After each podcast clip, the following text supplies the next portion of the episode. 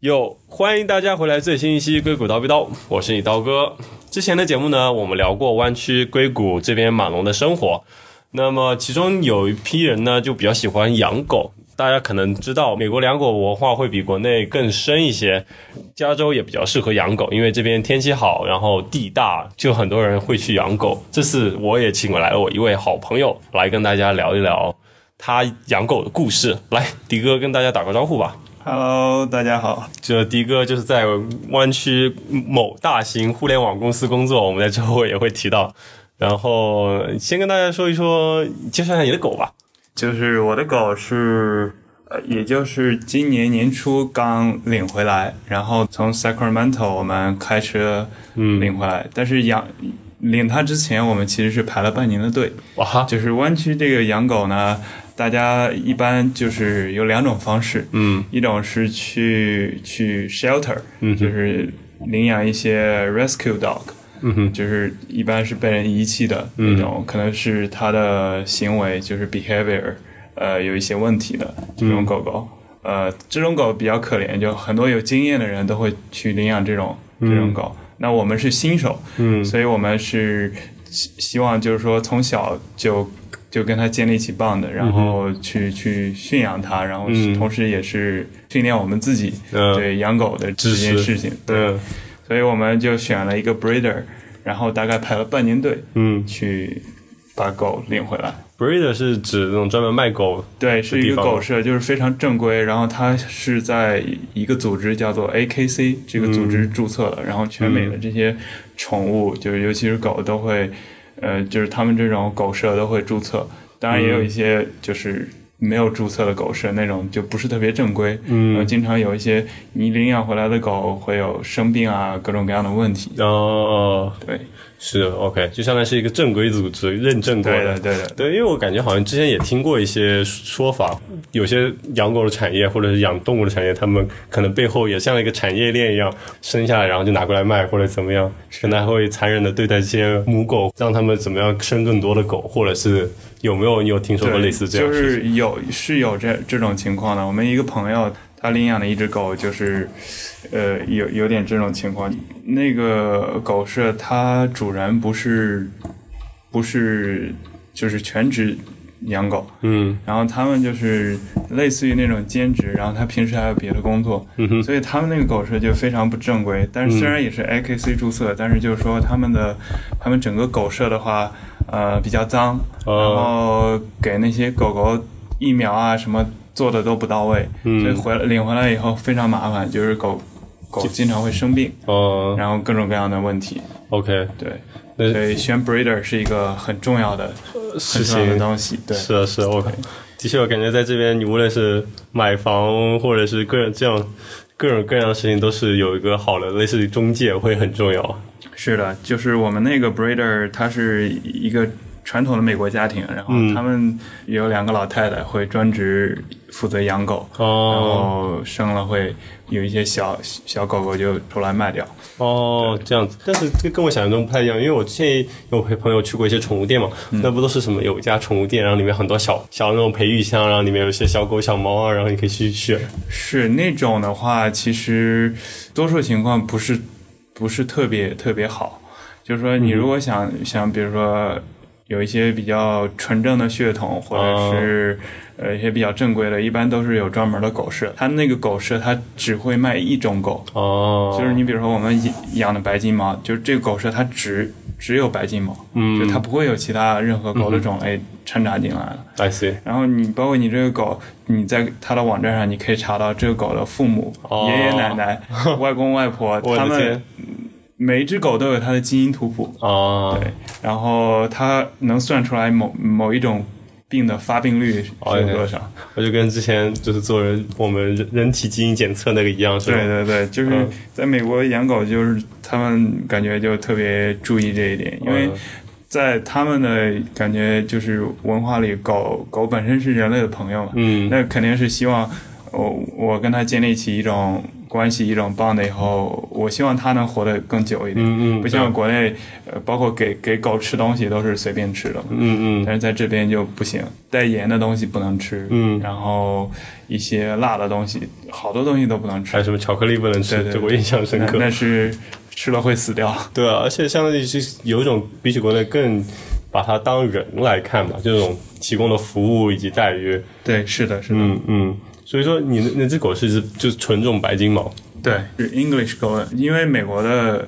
金毛都是黄色的，对对对但对。是黄色的金毛呢，有一种癌症的发病率会高一些。哦，这样对，所以我们到最后决定养了一个白金 OK，毛。所以说，就相当于是你就就加入这个队伍，然后轮到你了，然后生出来这一窝就分你一只。 是的， OK，interesting、那所以所以说你你养了有多久呢 养了大概五六个月了吧。 ？OK，然后那差不多一一个月大的时候抱过来的这样。呃，没有，八周打的时候。 OK，他们是有有相当于有规定什么就时候是之后才就是一行的般标准的话，就不能低于八周，啊然后不能不太能超过十二周，啊就是八周之前，因为它要喝母乳嘛，然啊后它它不能离开它的妈妈，妈妈嗯嗯嗯对，太久，然后容易就是、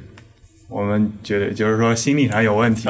是是对，还有就是说你太大了也不行，因为太大的话，它就没法跟你建立起一种更亲密的关系，是，所以就是一般就是八到十二周中间会去哦 OK 领。这可能是都是什么做过研究分析得出的结论是吗嗯，反正有一些吧。 ？OK，interesting、所以所以说为什么突然想到要养狗呢？就是说，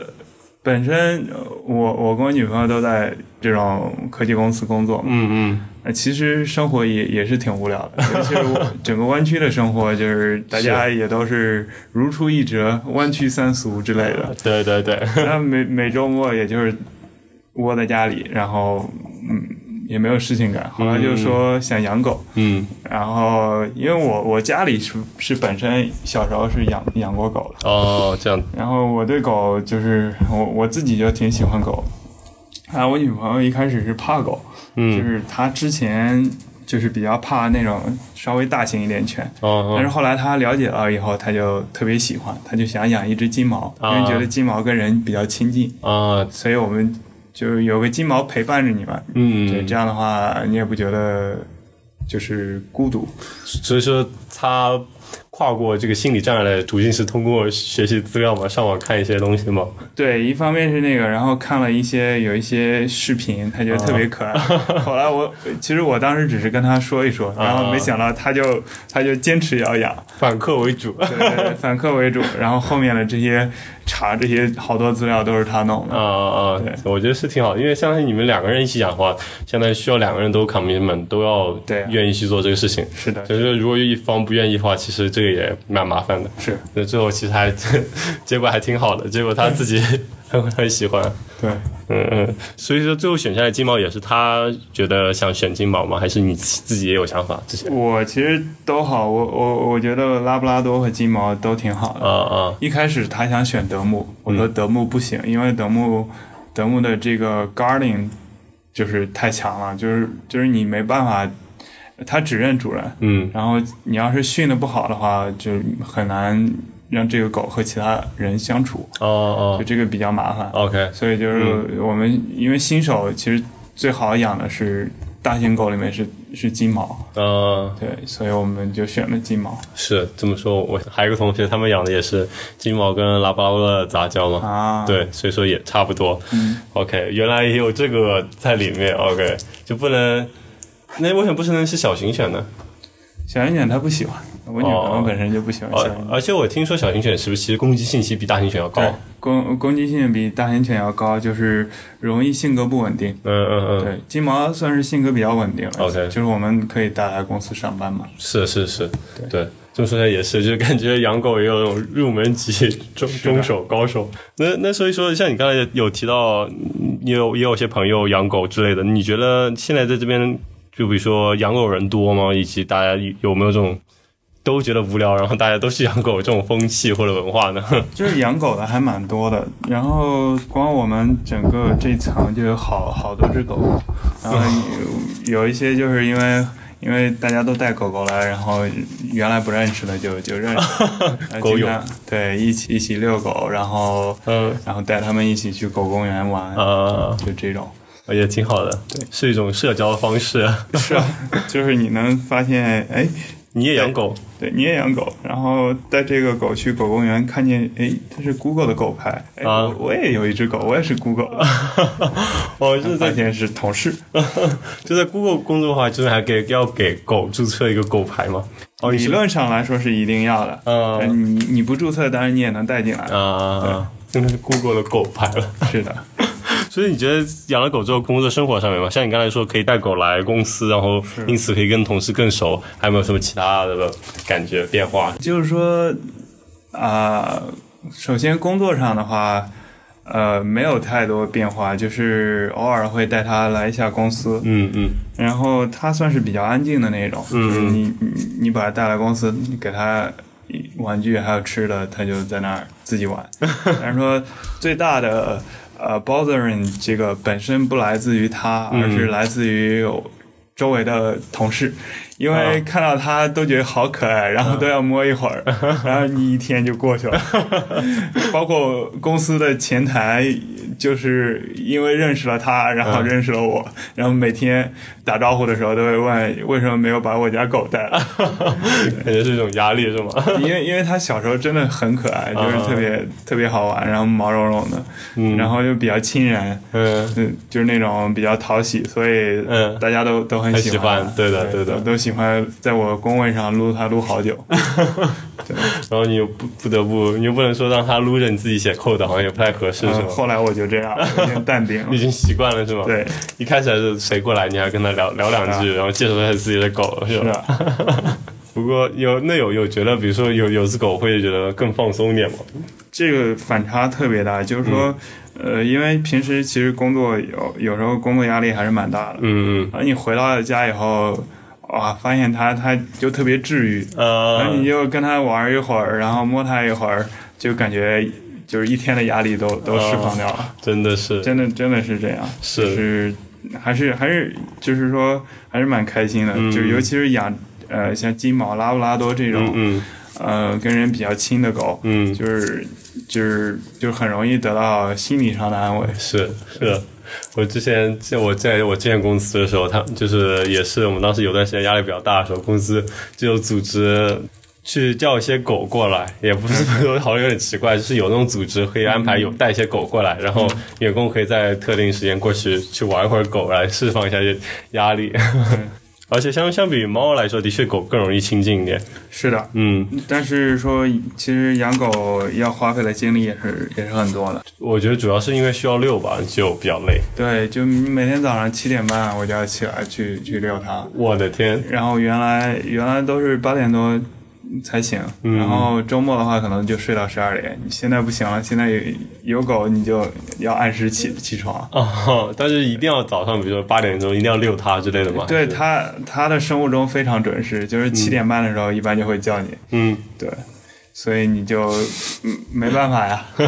但连这闹钟都省了。对，但这个也还好，就是其实对自己也是，就是让自己生活更规律一些。是是是，这也挺好的。而且出去遛狗，我觉得如果比如说你喜欢跑步或者什么，也挺好玩，就你可以跑跑步，带着它遛之类。呃，对，对，也算是锻炼身体，强迫你每天至少要运动一段时间，就带着它遛。也也是，对，但我觉得，就比如说我个人而言，就感觉自己还没有特别定下来。一是没有定下来住在哪里，二是生活也没有特别时间有那么规律，所以说感觉好像带个狗，感觉会有，也不是有点压力吧，就感觉是一个比较大的 commitment。对啊，因为你在纽约嘛，然后嗯城市生活也、也不是那么容易养嗯，养狗。对。而且我，你让我 七点半起来，我是肯定起不来的。是是，这个。就是，当你一旦想养了，你真的有那个动力养了，你就你就肯定能起得来。是是是，所以说下这个决心也没有那么难，是吗？你当时有想到后来会遇到一些，也不是说挫折，会遇到一些情况吗？还好，我因为这个狗还算比较省心，呃对它唯一有一次比较，呃，比较危急的情况就是它，因为加州不是大麻合法了嘛，嗯然后它不小心吃到了大麻叶子，我的然后天，整个人就整整个狗就站不起来，然后抽搐无力，我的天然后在那儿吐，呃，尿失禁，对，就我的就天非常可怕。我的呃那天，那那一次把我们吓吓得挺挺厉害，这就是又是另外很大的话题了，就是关于加州娱乐大麻合法的问题。对的。对，哎，那所以说后来有去送送到狗狗医院之类的吗？有，但是医生就说要观察一晚，如果他没有问题就就 OK，如嗯果有问题再再过去。所以我们就观察一晚，他后来就慢慢好了，嗯嗯，所以就就还好。对，这个其实就跟可能跟人吃的大麻差不多，就是是说大麻应该是在公共场合吸食，应该不合法的，就是。嗯他那个显然是在公共场合吸了大麻，所以、哦留了叶子在地上。，对叶子在地上，嗯，在地上草坪，所以这是个嗯，所以说呢，说起来跟说刚刚说这个，也说到另外一个问题，就是差不多养狗的花销会有多少？因为除了一开始买狗，到后来比如说各种按疫苗，还有各种也可能还有保险，以及后续的狗粮啊，还有这种意外情况送去医院，所以说你觉得，比如说各项花销以及总体花销，嗯嗯，还蛮大的，我觉得。嗯但是但是 case by case，嗯嗯就是有有些人花的很少，嗯比如说我们买狗买狗那个还好，因为我们找了一家特别便宜的 breeder，嗯但但是这 breeder 确实是五星 breeder，就是哦特别我好的、天特别佛系的那种，不是为了哦挣以挣钱为目的。 ，OK，那还挺好，然后他们就是湾区的市价现在至少要两千五以上，纯种的鸡毛。对对，都我有听说，都不一定是白金毛，就是只要是金毛就一定要两千五以上。嗯然后，但是我们那个只要一千八百块，哦，所我以的所以天还算很便宜了。嗯嗯，然后回来以后，就是主要的花销就是，呃，一个是狗粮，还有它的保险。嗯就保险一个月要七十七十多块，因为它很小嘛，嗯很小的话容易生病，所以我们要给它买了保险。嗯嗯，然后狗粮的话，一个月可能就三百块， 我的天，还那是挺多的。比保险多多了， 每天狗粮两是三是百，啊，因为因为我们给它吃的是那种就是做好的 frozen 的那种嗯。那种狗粮，是它就是会贵一些。这是真的肉的那种是吗？相对，当于是，肉和东其他一些蔬菜混在一起，嗯嗯对，嗯那种狗粮稍微好一些。嗯嗯，我们当然我们有朋友一个月养狗还花一千多， 我的天，就是不同人养养法不一样。是是是的，是的，有的朋友就是直接 Costco 买了狗粮，嗯就是、就是也挺便宜，大概一个月狗粮也就一百块不到。嗯嗯嗯，大型狗，我们以后可能也会换成那种便宜的狗粮，就是对等它长大以后，对，现在毕竟还小嘛，就可能还是，因为对一待它开始好我一们点给它买那种狗粮，它不吃，哦它 哦，特别 挑，然后给它后来换了这种，它才吃的比较嗯比较欢快。可能就跟小孩一样，我小时候是比的较 挑食，是，这不过相对来说，那是感觉比猫开销要大了。我有问过我养猫的朋友，说他们大概猫粮三四十吧，嗯一个月就够了， OK，对啊。嗯是那前期呢，比如说还要打疫苗啊，还要嗯训狗，去训练狗这些，对，这又是另外一个花销，就是打疫苗的话，呃就是它在它的那个婴儿界，就是 puppy 的时候，嗯要打的疫苗比较多，嗯然后就是说，它第十六周之前都是其实不能去公共草坪的，嗯嗯然后就要把那些疫苗打完，像细小啊、一些什么各种各样的疫苗都要给它打完才行。嗯哼，对，这个疫苗花了我们大概两三百块钱，哦，那那还 OK，对，就是这是一次性的嘛，嗯但是你每年以后还要每年注射一针狂犬疫苗。哦哦哦，对，这个肯定是需要的，对的，无论是对人对己，对的，对的，对的。嗯嗯嗯，主要还是后来定期的狗粮可能两三百， 这个这消个是消个耗。大的开销，是的，是的，基本上跟养一辆车差不多。差差不多。那说说回来，说到狗，就是其实我我们都知道，Google 是对狗比较 friendly 的公司，但是我记得是不是好像 Google 只让带狗进公司之类的？是，就是说，Google 是一个 dog company，嗯呃，关于它为啥是 dog 呢？就是我我理解就是为啥不让遛猫这 种，嗯，因为猫可以爬来爬去，到处乱爬嘛，啊你不能用一个绳子把它拴住，嗯所以那猫爬到别的同事桌上会影响人家工作，或者啊爬到那个呃 micro kitchen 这种地方。或哦者，食堂里，那就很难没法控管制，会是对，很难管控。嗯狗是一个相对来说比较好管控的动物，因为是是它是本身就是驯化的，跟人一起工作生活的。嗯嗯嗯，所以所以就是相对来说好管一点。嗯另外一个原因就是说，为什么 Google 允许养狗，是因为我们 Google 的一个 SVP、Earth，呃，当年很早期的时候，大概 Google 可能只有几十名员工的时候，他就把他家的狗带过来了。嗯那那个时候肯定没有 dog policy 嘛，嗯那他既然把狗带来了，然后他们就制定了一个 dog policy，嗯对，然后他们家的狗的名字叫 Yoshka。Google 有一个食堂叫 Yoshka，就是在 Googleplex 那边，呃在 Charlie 对面的那个食堂嗯叫 Yoshka。然后 Google 的这个食堂，这个食堂就是以他家狗命名的。啊那我为什么知道那个那个食堂是他家狗命名？是因为我女朋友带我们家狗去上课的时候，嗯碰到了 Earth 的老婆，哦哦，然后他老婆看到我们家狗带了一个 Google 的 badge，说、嗯哦，我们家的狗也是也是 Google，也 是一个 Doggler，呃然后他就说 Google 有一个食堂就是以我们家第一只狗的名字命名的，呃然后我们家的狗叫 Yoshka，、嗯然后我们就知道了 这整个的整个故事整个故事，嗯对。还蛮有意思的。对，还是还是蛮有意思的，就是你在那儿能、能能能认识到各种各样的朋友。哦，对啊，对啊，真的感觉在美国，呃，在这边有只狗，真真的因此可以有更大的社交圈，是的，特别是在湾区、硅谷这种对养狗来说也比较合适的地方，对，对吧？你就基本上都是天晴，所以出去遛狗也不会很大压力。对的，对的，对啊，就有其他地方，比如西雅图，朋友就说呃很崩那溃边经常下雨，那你没办法，你还是要带狗出去。对，但是西雅图朋友不一样啊，西雅图他们可以自己买一个很大很大的院子，然后有有就是房价也还 OK 吧，是是嗯可能跟这边的 townhouse 差不多价格，然后把它放在院子里跑就好了呀。我就超羡慕西雅图的朋友们。哦，知道，就根本不需要遛，让它在院院子里跑来跑去也算是遛狗了，是吧？对然后 就自带狗公园是吧？ 对，这倒也是。所以说，你最后总结一下，你觉得如果对于还有很多想养狗但是还没有下定决心的朋友，你觉得跟他们出出建议，或者说你觉得怎么样人适合养狗，或者说你如果要养狗，你可能要面对这些，你一定要做好准备才行之类的，有没有什么这样的对建议？就是说，你养狗，一旦决定要养狗了，你就意味着你、你、你的生活一定是要比较稳定的，嗯然后比较规律的。嗯嗯那其实养了狗，尤其是在它年轻的时候，就是事情会特别多，嗯然后你你要确保你自己能分出来一些精力给它，嗯对。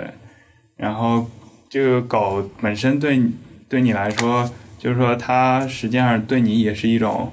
就是你也在学习，它在成长，你你也在学习。其实这可能对你以后你想养娃，可能也是一个就是好的练手的一个方式。嗯另外一个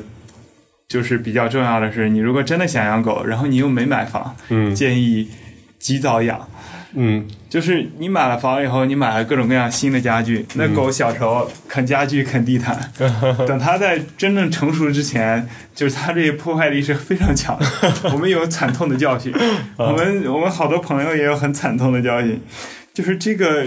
这个你是没办法避免的，所以说你比如说你在租房子的时候，那些他们家具都很差的，嗯然后地毯也都很差，你咬坏了就咬坏了，还好不是那么心疼。嗯就是所以你如果还在租房子又想养狗，及早养。哇，就就小小的时候，他对各种家具，无论是木质或者怎么样，都极具破坏力了。对，还是挺有破坏。我们家狗已经算好的了，嗯就是不怎么破坏，但是它偶尔也也无聊的时候，它也会搞点小破坏。嗯，嗯更有特别强悍的这种狗狗，嗯那可以把整个家给翻 了。嗯 可以可以想象，可以想象。不过养狗带来乐趣很多，嗯嗯，对。但是我觉得像你刚才说的总结，我觉得就是的确第第一就是你可能自己要生活比较规律，不然你就没有时间去跟它就是同步。另外一方面，还有要有一些空余时间可以去遛它，而不是你可能加班九九六，你可能自己都没有时间